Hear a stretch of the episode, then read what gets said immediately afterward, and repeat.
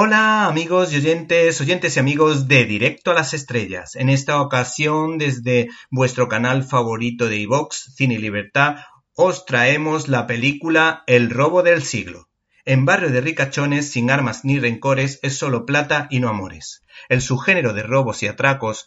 suele tener las simpatías del público y todos tenemos grabada en la mente un buen ramillete de películas que nos hicieron reír y disfrutar a todos como El gran robo del tren protagonizada por Sean Connery, Cómo robar un millón de William Wyler con Peter O'Toole y Audrey Hepburn, Trabajo en Italia o la española Atraco a las tres dirigida por José María Forqué y con actores de la talla de José Luis López Vázquez, Alfredo Landa o Gracita Morales. El caso es que el director argentino Ariel Vinorat,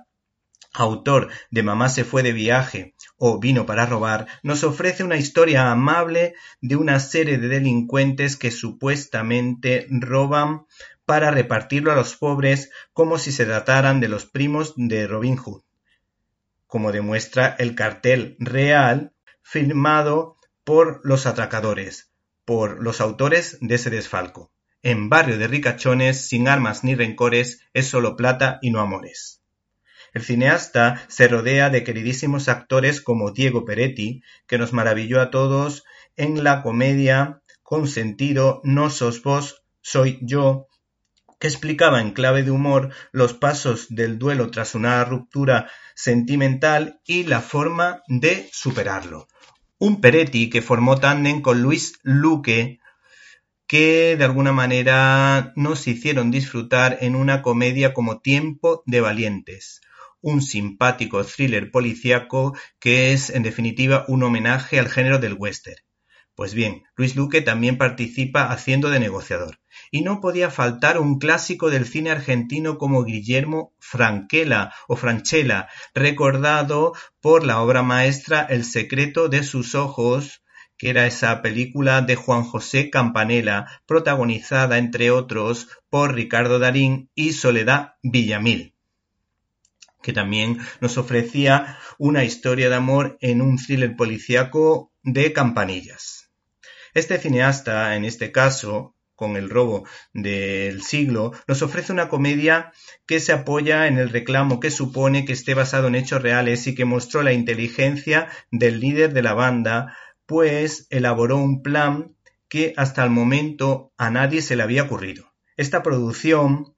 va creciendo a medida que transcurren los minutos y te mantiene en tensión o te saca la sonrisa. Sin embargo, a pesar de lo que pueda parecer por los clichés del género, no deja en buen lugar a los delincuentes, detalle que se agradece y nos recuerda cómo el Código Penal argentino o el español es ciertamente benévolo con los atracos sin víctimas así como explica la importante labor de un exitoso negociador que aunque se la dieron con queso en este caso,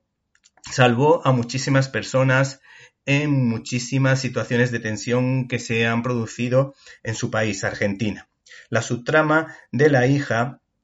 es también bastante positiva, pues ella intenta salvar a su padre y llevarle por el buen camino, que también es una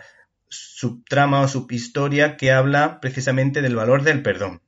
Y no hay que perderse la mejor escena de la película, que para mi gusto es una en la que aparece su protagonista, Diego Peretti, fumando un cigarrillo al lado de un videoclub en el que vemos tres carteles de películas de cine clásico que guardan cierta relación con la trama de El gran robo del siglo, que en este caso son Casablanca, esa película de Michael Curtis, protagonizada por Ingrid Bergman y Humphrey Bogart, El ladrón de bicicletas, del cineasta italiano Vittorio De Sica, y, por supuesto, El ciudadano Kane de Orson Welles.